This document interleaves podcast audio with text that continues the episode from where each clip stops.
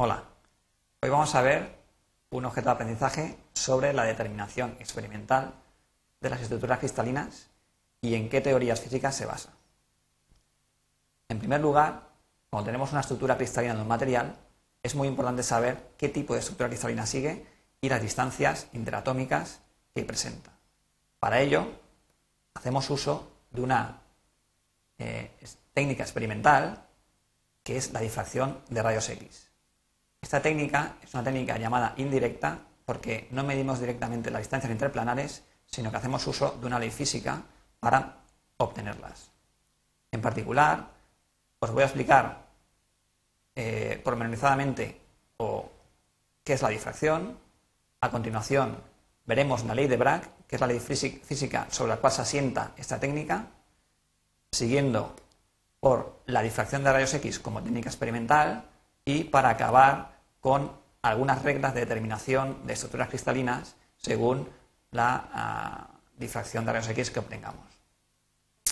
En primer lugar, la difracción es un fenómeno natural que ocurre cuando una onda, que puede ser electromagnética, incide sobre un obstáculo que está separado por una distancia del mismo orden de magnitud que la eh, longitud de onda del haz incidente. Por ejemplo, en el caso de un vidrio transparente con una superficie rugosa en la cual la separación de la rugosidad es del mismo orden de magnitud que la longitud de onda del haz incidente, se puede producir una difracción, es decir, una dispersión de los rayos incidentes, de tal manera que un objeto visto detrás de este cristal aparecería como difuso, no se vería nítidamente. Esto es la difracción, y en este fenómeno se basa la técnica de difracción de rayos X. En particular, como su nombre indica, en esta técnica utilizamos un haz incidente de rayos X. Este rayos, estos rayos X, esta onda de rayos X, se elige de manera que la longitud de onda sea la adecuada para la estructura que estamos o que queremos observar. El proceso experimental o el fundamento físico en el cual se basa es el siguiente. Tenemos, tenemos una onda incidente una determinada longitud de onda que incide sobre los planos cristalinos, que en este caso tenemos dos planos paralelos.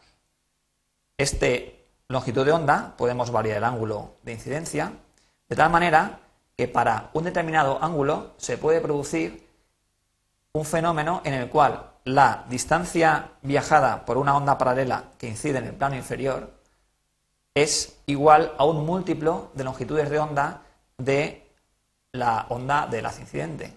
Es decir, que la onda que se refleja, o que se, mejor dicho, que se difracta en el plano superior y la onda que se difracta en el plano inferior, a la salida, después de la difracción, están en fase. Cuando se cumple esta condición, se produce un reforzamiento de las ondas difractadas que produce una señal de rayos X muy intensa. Esta señal puede ser detectada con un detector adecuado en el extremo opuesto y nos indica para qué ángulo se produce la difracción. Esto se cumple cuando la longitud de onda o un múltiplo de longitud de onda es igual a dos veces la distancia interplanar por el seno de phi, siendo phi el ángulo incidente, el ángulo de la incidente con los planos cristalinos. Esta es la llamada ley de Bragg y esta es la ley en la cual se, basa la difracción de rayos X. Como vemos en la fórmula, nos relaciona la longitud de onda del haz incidente, que es un parámetro normalmente conocido, con la distancia interplanar. La distancia interplanar se puede hallar a partir del parámetro de red y de los índices de Miller, H, K y L del plano en cuestión, mediante esta fórmula tan sencilla que veis aquí. De tal manera que una vez obtenida la distancia interplanar, podemos obtener directamente el parámetro de red de la estructura cristalina. La técnica experimental es tan sencilla como eh, la emisión de unas de rayos X y la recepción de estos rayos X difractados por un eh, detector mientras variamos, tanto el ángulo de incidencia como el ángulo de difracción.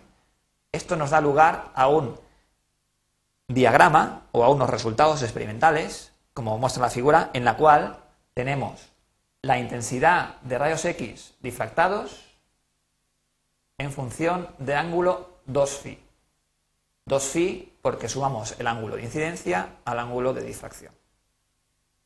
En el difractorama, que así se llama este tipo de gráfico, aparecen entonces los picos de aquellos planos que producen difracción, es decir, aquellos planos que cumplen la ley de Bragg. Y podemos relacionarlos con sus índices de Miller.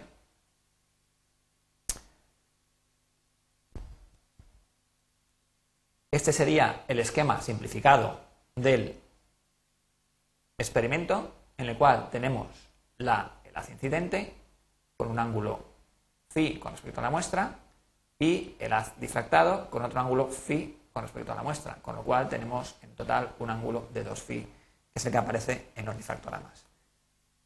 El montaje experimental, pues lo podemos